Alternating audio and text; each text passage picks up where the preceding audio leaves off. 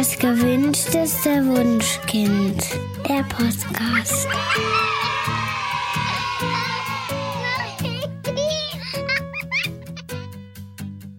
Hallo und herzlich willkommen zu Das gewünschteste Wunschkind der Podcast. Heute mit Daniel Graf und Katja Seide. Ja, wenn ihr in den letzten Wochen aufmerksam zugehört habt, dann habt ihr vielleicht unsere Serie über organisatorische Schwierigkeiten mit mehreren Kindern verfolgt. Diese Serie war ursprünglich Bestandteil unseres dritten Buches und dieses dritte Buch, über dieses dritte Buch wollen wir heute äh, sprechen und euch einfach mal erzählen, wie kam's, worum geht's, was gibt's noch und so weiter. Denn wenn ein Buch abgeschlossen ist, dann klingelt der Verlag ganz schnell an der Tür und sagt, hey, wir möchten gerne noch was machen. er sagt, hey, das Buch über die Jahre fünf bis zehn war eine tolle Ergänzung für das Buch über die Autonomiephase. Wie wäre es denn mit einem Buch über die Pubertät? Und wir haben. Äh, wir haben gesagt, nein. Also nein, äh, auf gar keinen Fall. Ja, also wir, wir haben ja uns immer vorgenommen, dass wir nur über Dinge schreiben, die wir selber schon durchgemacht haben oder von denen, von denen wir wirklich Ahnung haben. Und die Pubertät äh, kommt bei uns jetzt gerade, fängt gerade an. Also mit großen Schritten. Genau, aber, aber, aber sie wir, fängt eben erst an. Wir fängt erst an und wir würden dieses Buch über die Pubertät sehr gerne schreiben und das werden wir auch. Ähm, aber erst tatsächlich in, ich weiß nicht, zehn Jahren, wenn es dann vorbei ist. Also vielleicht jetzt nicht zehn Jahre, aber doch, ich hatte, glaube ich, gesagt, 2030 kommt es raus, oder? Ich weiß nicht mehr genau. Also vielleicht auch 2028. ähm, ich schreibe es mir mal schnell in den Kalender. Genau. Also das, das Buch über die Pubertät, es wird kommen, aber es wird erst kommen, wenn unsere Kinder ähm, selber durch die Pubertät durch sind und wir festgestellt haben, ähm, dass das, was wir gemacht haben, auch gut sie begleitet hat. Und wir haben ja in dem Buch über die, über die Jahre fünf bis zehn immer wieder betont, dass das, was man in den Jahren fünf bis zehn an Beziehungen mit den Kindern aufbaut, eigentlich das ist, was man für die Pubertät braucht. Also ähm, wenn jemand jetzt gerade dringend von den ZuhörerInnen ein Buch über die Pubertät äh, braucht, dann kann er oder sie tatsächlich ähm, gerne nochmal das Buch von fünf bis zehn äh, lesen, weil dort die Grundbausteine drin sind. Also dieses in Beziehung sein mit seinem Kind und wie schafft man es, in Beziehung zu sein mit seinem Kind, wird dort ganz stark beschrieben. Also dann ist es für denjenigen vielleicht nicht mehr interessant, was in der Vor Vorschulpubertät passiert, aber diese, diese Grundbausteine, ähm, die ein großer, großer Pfeiler des Buches sind, also das Zuhören und das Versuchen zu eruieren, warum, äh, warum das Kind handelt, wie es handelt und das interessiert sein an den Themen des Kindes und das gemeinsame Tun oder auch das auf einer Wellenlänge ähm, schwingen. Das sind diese fünf Bausteine für eine gute Beziehung. Ähm, das ist auf jeden Fall Teil, ähm, wie man die Pubertät gut übersteht mit dem Kind. So, jetzt haben wir schon über ein völlig anderes Buch also gesprochen. Über die Pubertät wir wollen ja eigentlich heute. Nee, nee, also wir haben nicht, nicht, wir haben kein Buch über die Pubertät geschrieben. Allerdings haben wir genau. ähm, doch, wir haben ja das zweite Buch ist sozusagen die Vorbereitung ja. für die Pubertät. So, okay. Jetzt haben wir aber genug über das zweite Buch gesprochen und über das vierte und Buch. Und das vierte? Oder fünf, nee, wobei es kann genau. ja auch schon das fünfte sein oder, oder sechste. Ja, wir schauen mal. Dann, ja, wir gucken mal. Aber jedenfalls äh, wollen wir heute unbedingt über das dritte Buch schreiben und äh, zwar deshalb, weil als wir eben dieses Pubertätsbuch erstmal abgelegt haben, äh, war uns sehr schnell klar, worüber wir schreiben wollen würden. Ähm, und zwar über die, über die, über Geschwister. Ähm, ich habe ja relativ viele Vorträge im Jahr, ähm, bei denen ich über verschiedenste Themen spreche. Und nach diesen Vorträgen gibt es häufig eine Fragerunde und die ersten Fragen, die immer gestellt werden, ähm, kommen zu Geschwisterstreit. Wie kann ich Geschwisterstreit begleiten? Ist Geschwisterstreit schlimm? Ähm, kann ich Geschwisterstreit einfach so laufen lassen? Wie schaffe ich das denn, dass meine Kinder ähm, sich mögen und oder äh, mein, ich habe gerade ein zweites Kind geboren, mein erstes Kind kneift jetzt andauernd. Also solche, solche Fragen sind die drängendsten Fragen, glaube ich, nach meinem Empfinden, ähm, weil eben die ganz häufig uns gestellt werden. Und deswegen haben wir gedacht, okay, Geschwisterbeziehung, das, das können wir. Meine drei Kinder haben eine ganz fantastische Geschwisterbeziehung ähm, und ich habe selbst eine wunderbare Geschwisterbeziehung zu meinem großen Bruder. Ähm, also das ist was, worüber wir gut schreiben können und ähm, deswegen haben wir uns jetzt dieses Thema ähm, eben vorgenommen. Genau. genau. Und dazu kommt ja auch noch, dass ähm, im Blog der Artikel, den Katja geschrieben hat über die ähm, nachgeburtliche Geschwisterkrise, einer der wirklich am meisten gelesenen, geteilten und kommentierten ist.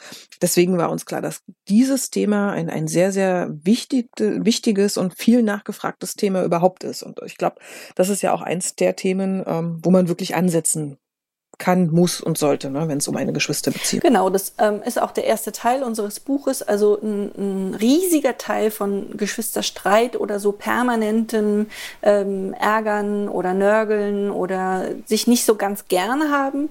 Vieles davon lässt sich total einfach zurückführen auf eine nicht verarbeitete nachgeburtliche Geschwisterkrise. Und deswegen haben wir diese nachgeburtliche Geschwisterkrise in, im ersten Teil unseres Buches sehr, sehr ausführlich behandelt, ähm, weil wir glauben, dass ganz viel an, an Stress zwischen Geschwistern aufgehoben werden kann, oder auch vorgebeugt werden kann, wenn man ähm, dieses erste Jahr nach der Geburt eines Geschwisterkindes, das, das Erstgeborene oder die Erstgeborenen, ähm, gut begleitet. Und auch später, wenn jetzt dieses erste Jahr schon vorbei ist und man das verpasst hat, weil man nicht wusste, dass es diese nachgeburtliche Geschwisterkrise gibt und man da Kinder begleiten muss, ähm, man kann trotzdem ähm, auch Monate oder Jahre später Dinge auflösen, die, also diese, diese Krise noch, noch später auflösen.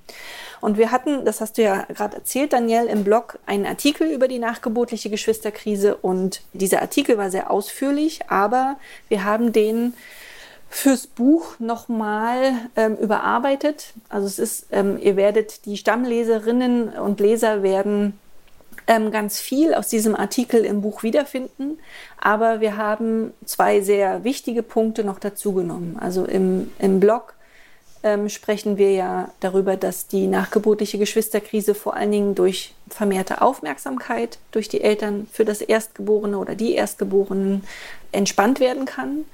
Ähm, also Aufmerksamkeit ist ein, ein ganz wichtiges Ding und im Buch haben wir dann aber das noch ergänzt. Es ist nicht der einzige Punkt. Wir sagen, dass das SOS der Kinder, also die, die Verhaltensweisen, die die Kinder zeigen, von den Eltern beantwortet werden sollten durch ASA, nämlich Aufmerksamkeit, Spielen und aktives Zuhören. Und das Spielen, das ist nach Aleta Solter, die hat so Bindungsspiele, ein Buch über Bindungsspiele herausgebracht das total super ist, also wo man sich gut drauf stützen kann, was man auch lesen könnte. Ähm, wenn man jetzt schon was lesen möchte, dann kann man gerne Aleta Solter mal googeln. Und dieses aktive Zuhören nach Thomas Gordon, da sind wir auch schon mehrfach im Blog drauf eingegangen. Das ist eine gute Möglichkeit, um so auch, wenn die Geschwisterkrise schon verjährt ist und trotzdem noch dieser Stachel im Herzen steckt, mit dem aktiven Zuhören kann man da ganz viel noch auflösen. Ähm, ich habe das ähm, auch gemacht mit meinen Kindern. Ich gehe mit meinen Kindern häufig spazieren und also einzeln jeweils. Und ich versuche bei diesen Spaziergängen ganz stark aktiv zuzuhören. Und wir haben da so einiges, was irgendwie äh, in der Erinnerung meiner Kinder irgendwie äh, undeutlich abgelegt worden ist durch dieses aktive Zuhören so aufgelöst, dass eben die Geschwisterbeziehung sich, sich dann danach stark verbessert hat. Genau, also das ist der erste Teil ähm, unseres Buches. Und wenn man die, die erstgeborenen Kinder begleiten möchte in dieser nachgeburtlichen Geschwisterkrise, dann kann man auch ein Pappbilderbuch von uns benutzen. Stimmt's, Daniel? Genau, das hatten wir ja schon mal angedeutet. Es erscheint am 19.08. nicht nur ein Buch, sondern tatsächlich zwei Bücher. Ähm, eigentlich ähm, ja, wurden wir auf die Idee gebracht, wir sind gar nicht von selbst drauf gekommen, dass es doch eigentlich schön wäre, wenn auch äh, mal bedürfnisorientiertere Bilderbücher auf dem Markt wären. Es gibt zwar ganz, ganz viele schöne Sachen, aber gerade wenn es um das Thema Geschwisterchen geht, sind die doch alle sehr gleich, sehr ähnlich. Ähm, ja, es geht immer darum, quasi dem Kind Vorfreude zu bereiten dass das Geschwisterchen kommt und das wird immer alles sehr positiv dargestellt. Aber aus unserer eigenen Erfahrung wissen wir ja, dass die großen Kinder doch sehr daran knabbern. Deswegen war unsere Idee, dass wir den größeren Geschwisterchen ein Buch an die Hand geben, wo eben drin steht, man darf das auch mal doof finden, wenn so ein Baby da ist. Und ähm, wir haben das, glaube ich, relativ gut geschafft, dass wir ähm, mit diesem Buch sowohl Eltern als auch äh, Kinder abholen. Ne? Katja, weil wir erklären auf eine bestimmte Art und Weise, wie Kinder das treffen kann, also welche Verhaltensweisen sie zeigen können. Ähm, es gibt ja Kinder, die ziehen sich zurück. Es gibt welche, die werden aggressiv. Ähm, es gibt welche, die äh, fallen in, in, in babyhafte Verhaltensmuster zurück. Und das haben wir einfach alles aufgegriffen und in diesem Buch mal dargestellt. Natürlich trotzdem gemischt mit jede Menge Geschwisterplüsch. Ähm, das quasi zu, zu unserem Hauptbuch es auch ein Nebenbuch für die, für die größeren Geschwister gibt, ähm, genau zu diesem Thema nachgeburtliche Geschwisterkrise. Genau, und ähm, dieses Babybuch, also dieses Pappbilderbuch, ist auch. Ähm, Übrigens gemalt von dem fantastischen Günter, Günter Jakobs, Jakobs, Genau. Dieses Pappbilderbuch ähm, wird nicht das einzige bleiben von uns. Wir haben da eine ganze Serie geplant mit einer ganzen Wunschkind-Gemeinschaft, sage ich mal. Ähm, also diese Gemeinschaft soll sehr divers sein. Wir wollen alle, alle Arten von Menschen, die es so in unserer, in unserer Gesellschaft gibt, eben auch abbilden. Also es wird eine ganze Serie geben. Ähm, das, das Buch mm, der Geschwisterkinder ist eben das Auftaktbuch und da geht es um, um Toni. Und wir haben Toni, das Kind Toni so gelassen, also Günter Jakobs hat das für uns so gemalt, dass man für sich selber entscheiden kann, ob Toni ein Junge oder ein Mädchen ist. Und zwar deshalb, weil wir ja nicht wissen, was, was ihr zu Hause habt. Also wenn ihr das Buch mit eurer Tochter lest, dann könnt ihr, wenn ihr möchtet, ähm, Toni im Buch als, als, als Mädchen ähm, erklären. Oder wenn ihr als Erstgeborenes einen Jungen habt, dann kann eben Toni im Buch äh, ein Junge sein. Und genauso bleibt auch das Baby in unserem Buch immer nur das Baby. Es wird nicht er oder sie genannt, sondern ihr könnt das für euch auf, ausfüllen. Und ihr könnt auch, wenn ihr nicht-binäre Kinder habt, das als nicht-binäres Kind einfach im Buch ähm, beibehalten. Ich habe das bei, äh, mit meinen Kindern bei Bobo Siebenschläfer so gemacht. Die Bilder sind so schlecht gezeichnet von Bobo Siebenschläfer, dass äh, wir immer gesagt haben, Bobo hat eine Mama und eine Mami. Ähm, und weil das für uns ähm, eben wichtig war, dass, dass, dass wir repräsentiert werden in, in diesem Buch. Und ähm, das war bei diesen alten Zeichnungen von, von Bobo Siebenschläfer, die wirklich grausam sind, aber ähm, eben, eben so neutral auch gehalten. Also gut, äh, unsere Mami hatte dann immer eine Latzhose an, aber okay, dass das für uns gut funktioniert hat. Und genau das wollen wir eben in diesen Pappbilderbüchern für euch auch haben. Also wir, wir haben da doll darauf geachtet, dass auch in den kommenden Büchern die Kinder eben neutrale Farben tragen. Also das hat Günther Jagd auch ganz fantastisch hingekriegt. Wir haben ihn, ihn gebeten, das mehr so 70er Jahre mäßig ähm, zu gestalten. Also dass, dass eben ganz viele Braun und Rot und Grün und Orangetöne da drin vorkommen und äh, nicht so sehr rosa und hellblau. Und dass eben die Kinder nicht sofort auf den ersten Blick ähm, einem Geschlecht zuzuordnen sind, fand, fand ich wichtig. Genau.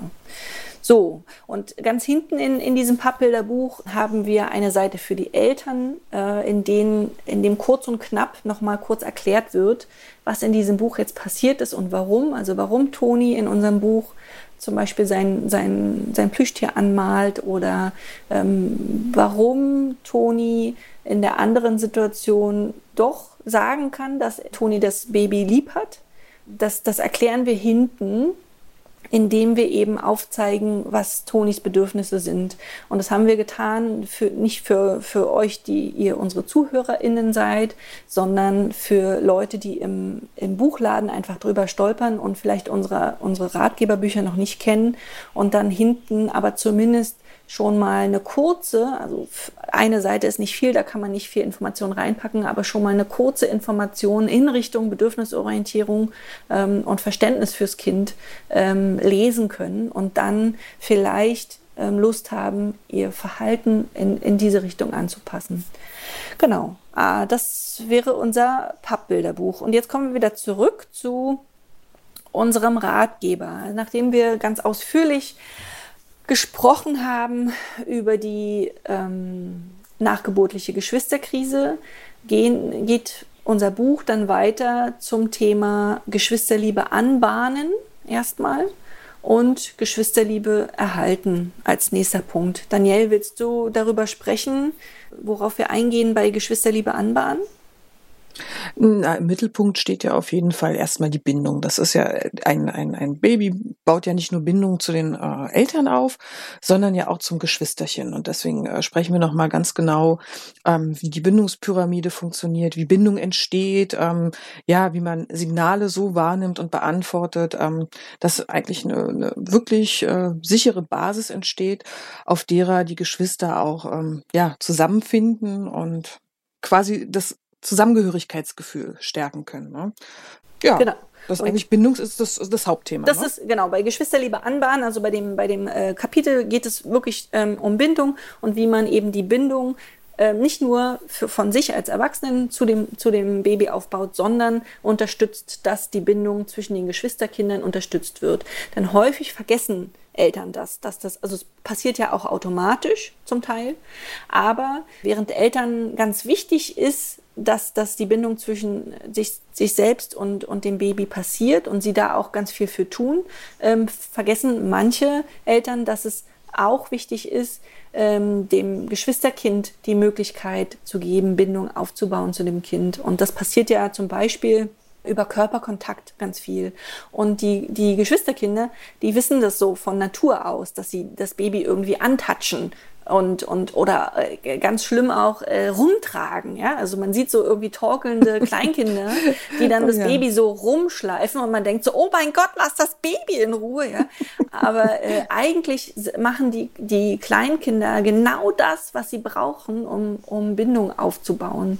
Und das ist was, ähm, was, was in diesem Kapitel ganz stark besprochen wird. Und danach kommt eben dieses äh, Kapitel, darüber, wie man Geschwisterliebe, die dann jetzt aufgebaut ist, also diese Bindung, ähm, dann erhalten kann. Und da geht es tatsächlich vermehrt um ja, Erziehung oder Nichterziehung. Also ähm, welche Erziehungsmittel dazu führen, dass es oder vielleicht dazu führen, dass es ähm, Stress zwischen den Kindern gibt. Also zum Beispiel gibt es das Erziehungsmittel Wettbewerb, was manchmal äh, nicht wissende Eltern nutzen, weil das ihren Alltag erleichtert. Also wenn sie zum Beispiel sagen, wer ist als erstes angezogen, na? Und eben einen Wettbewerb daraus machen morgens, ähm, wenn die, dass die Kinder sozusagen, wenn die klein sind, stehen die ja da auch noch drauf, ähm, äh, zum Wettbewerb gegeneinander anzuhalten, dann ist das zwar für den speziellen Morgen super, für das Elternteil, aber es kann dazu führen, dass dieser Wettbewerb ähm, sich verfestigt zwischen den Kindern und dann eben in permanente Konkurrenz ausartet. Muss jetzt nicht sein, aber es kann dazu führen. Und solche Beispiele und solche ja, Stolperfallen, sag ich mal, in der Erziehung, ähm, die haben wir da ganz ausführlich besprochen. Zum Beispiel ist auch noch ein Ding ähm, das, das Übergeben von Verantwortung.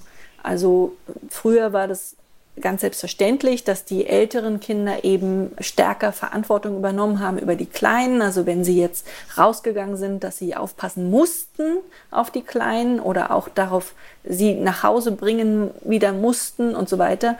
Und ähm, das führt ganz häufig zu, zu Stress zwischen den Geschwistern, weil die Großen das ätzend finden, wenn die immer die Kleinen an der Backe haben und nicht irgendwie ihre eigenen Wege können, äh, gehen können. Und die Kleinen finden es ätzend, dass die Großen sie herumkommandieren können und irgendwie Elternersatz spielen und sind ihrerseits nicht gewillt, ähm, auf die Großen zu hören. Und da ist, das merkt man schon, da ist ein großes Konfliktpotenzial. Und wir erklären eben, dass diese erzwungene Verantwortungsübergabe für das Geschwisterverhältnis nicht gut ist. Und wir erklären dann aber auch, wie man es machen kann.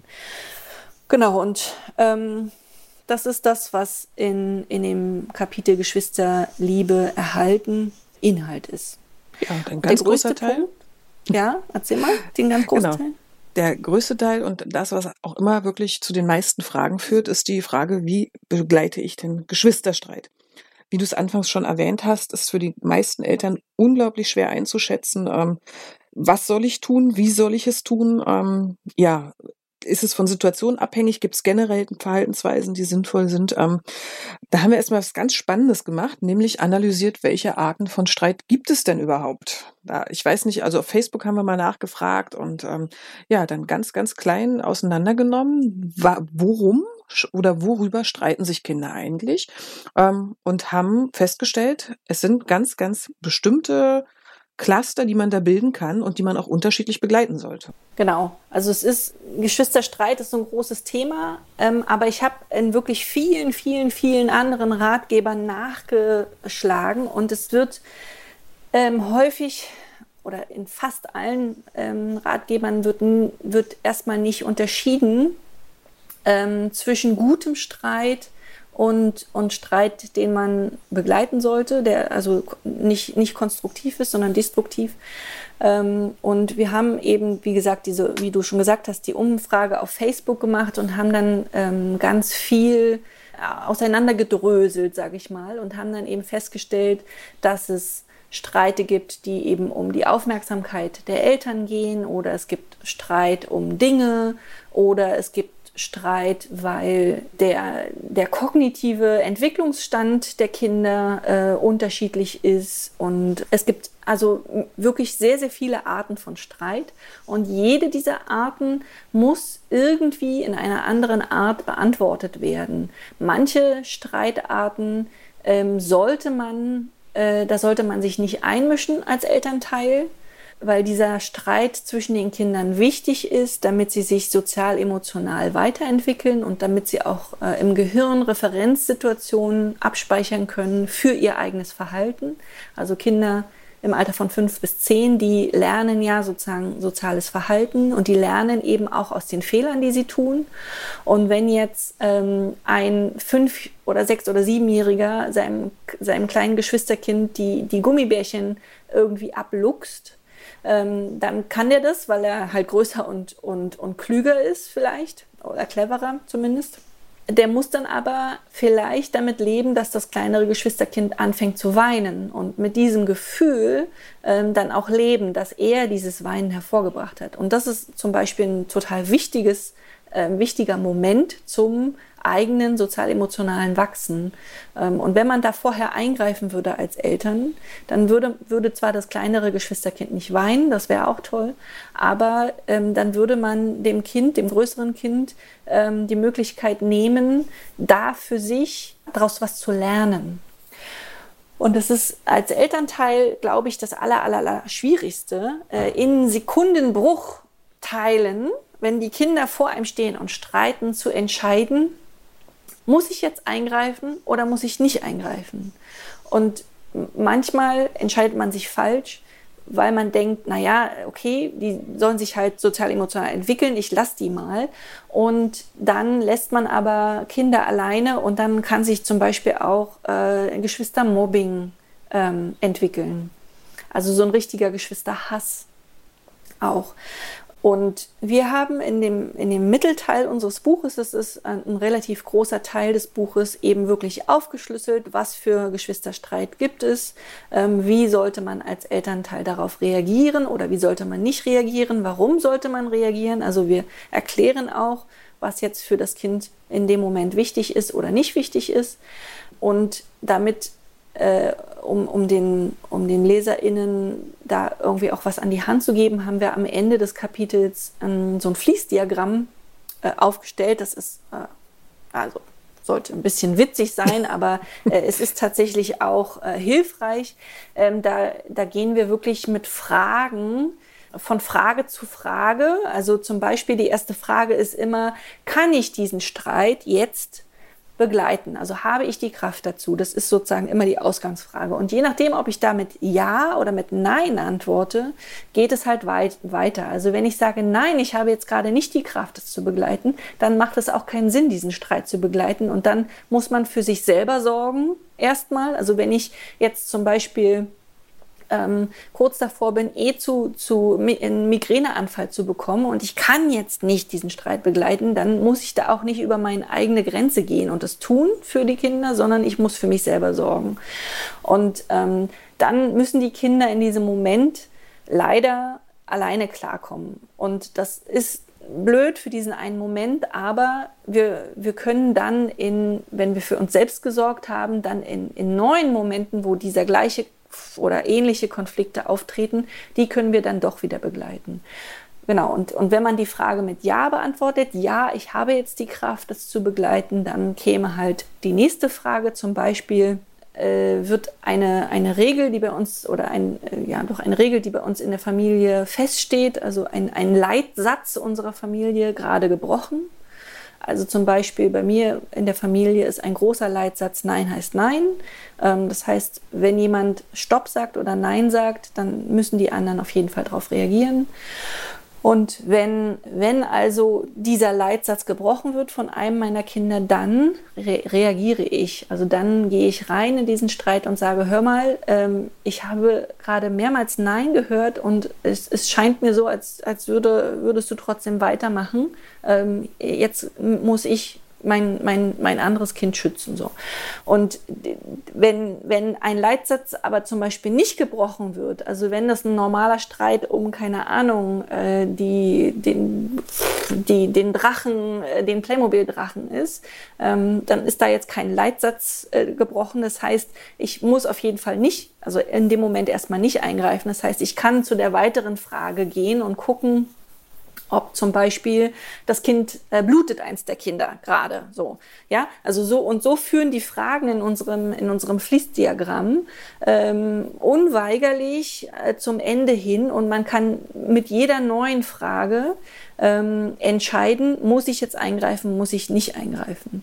Und ja, ich glaube, dass das, dass das ganz hilfreich ist. Absolut. Und äh, nicht, nicht erschrecken lassen. Das klingt jetzt äh, ein bisschen kompliziert. Das ist natürlich nicht so gedacht, dass ihr erstmal bei einem Streit eurer Kinder loslauft und sagt, äh, oh Gott, äh, Moment, ich muss den erstmal analysieren, sondern das geht einfach darum, eine gewisse Systematik zu verstehen. Ihr müsst euch das nicht an die Küchentür hängen. Also könnt ihr natürlich, aber es ist eben kein doch, doch, hängt ja, euch das an die Küche. Aber es, ich, will, ich will nur darauf hinweisen, es ist, es ist ähm, äh, wie soll ich es erklären? Also, weißt du, es ist. Es klingt kompliziert. Genau, also wenn ihr es euch anschaut, dann glaube ich, verinnerlicht man das nach zwei, drei Streits so, dass man wirklich ähm, ja auch wieder zurück zur Intuition irgendwie kommt, die, die da fehlt. Dass man einfach äh, relativ schnell beurteilen kann, ist es jetzt wirklich äh, wichtig, dass ich eingreife oder ist es ein Streit, der wirklich nicht begleitet werden muss, sondern wo die Kinder erwachsen? Genau, äh, im, im Anschluss an dieses Streitkapitel äh, kommt ein, ein, der letzte Teil des Buches, den wir eigentlich nicht geplant hatten, ähm, der beim Schreibprozess irgendwie aufgetaucht ist. Und zwar ähm, haben wir festgestellt, dass viele Probleme zwischen Geschwistern auch ähm, persistieren, weil Eltern ungünstig reagieren bei, bei diesen Streiten. Und die Eltern reagieren ungünstig, ähm, weil sie aus ihrer eigenen Geschichte heraus reagieren auf den Streit. Also das, das Kapitel dazu heißt, ähm, Streit fair zu begleiten ist schwer.